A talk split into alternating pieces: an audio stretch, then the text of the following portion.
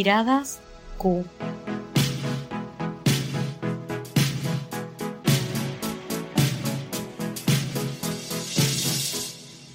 Un catálogo en disidencia.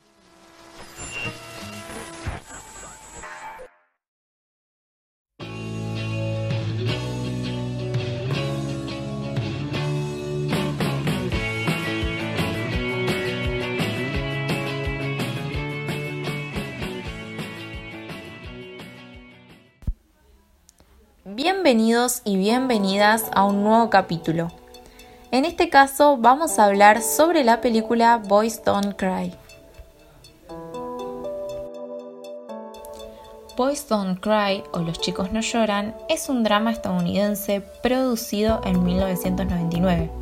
Está basado en la historia real de Tina Brandon, conocido también como Brandon, nombre que decide tomar como varón transgénero.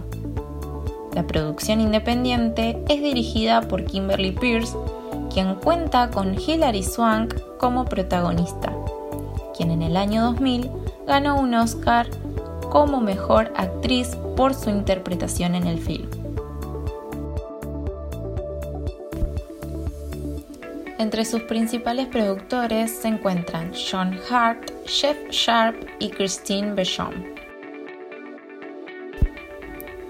Brandon no se siente identificado con su sexo biológico, por lo que decide cambiar su aspecto con intenciones de sentirse bien consigo mismo y ser quien realmente es.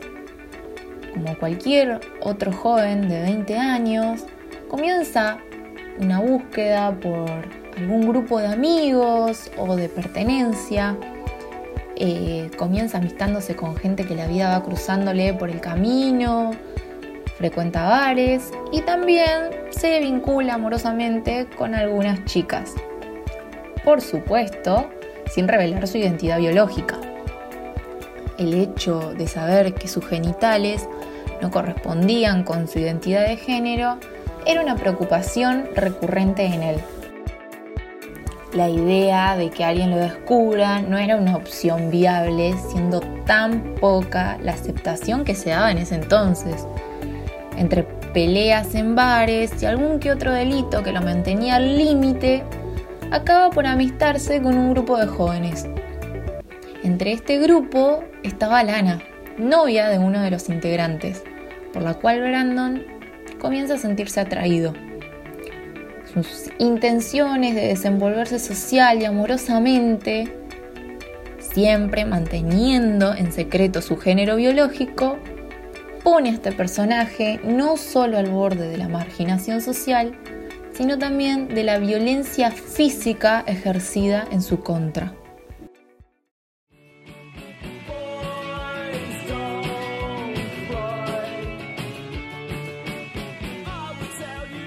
Bueno, eh, he sabido por todos, creo, eh, que inclusive hasta el día de hoy la comunidad LGBT no recibe el respeto y aceptación que merece. Aunque bueno, claro que en pleno siglo XXI podemos reconocer que las cosas mejoraron muchísimo.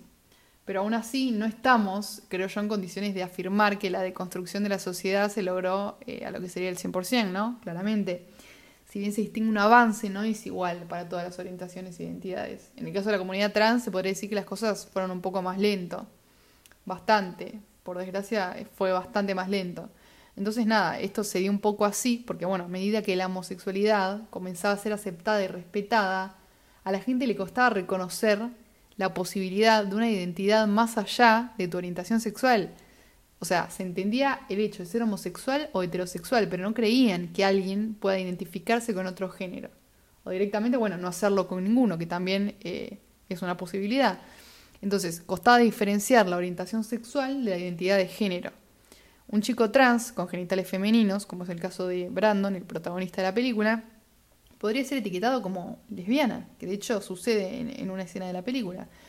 Entonces, no es así eso, claramente, porque no se percibe como mujer. Entonces, bueno, si hoy en día para algunos la confusión persiste, nos queda claro viendo la película que durante la década de los 90 eh, la situación para las personas trans era todavía más complicada. Para los interesados o interesadas en ver esta película, pueden encontrarla en cualquier plataforma gratuita como Cuevana o Pelis Plus. Esto fue Boys Don't Cry. Guión y voces, Valentina Santamaría y Serena Pérez. Edición, Valentina Santamaría. El tema musical de este episodio fue Boys Don't Cry del grupo The Cure.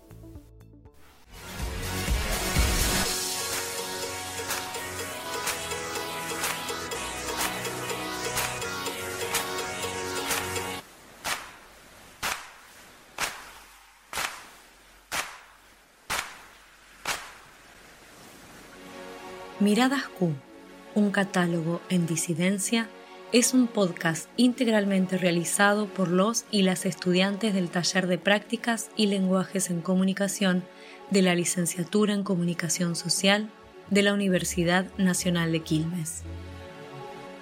Primer cuatrimestre de 2021.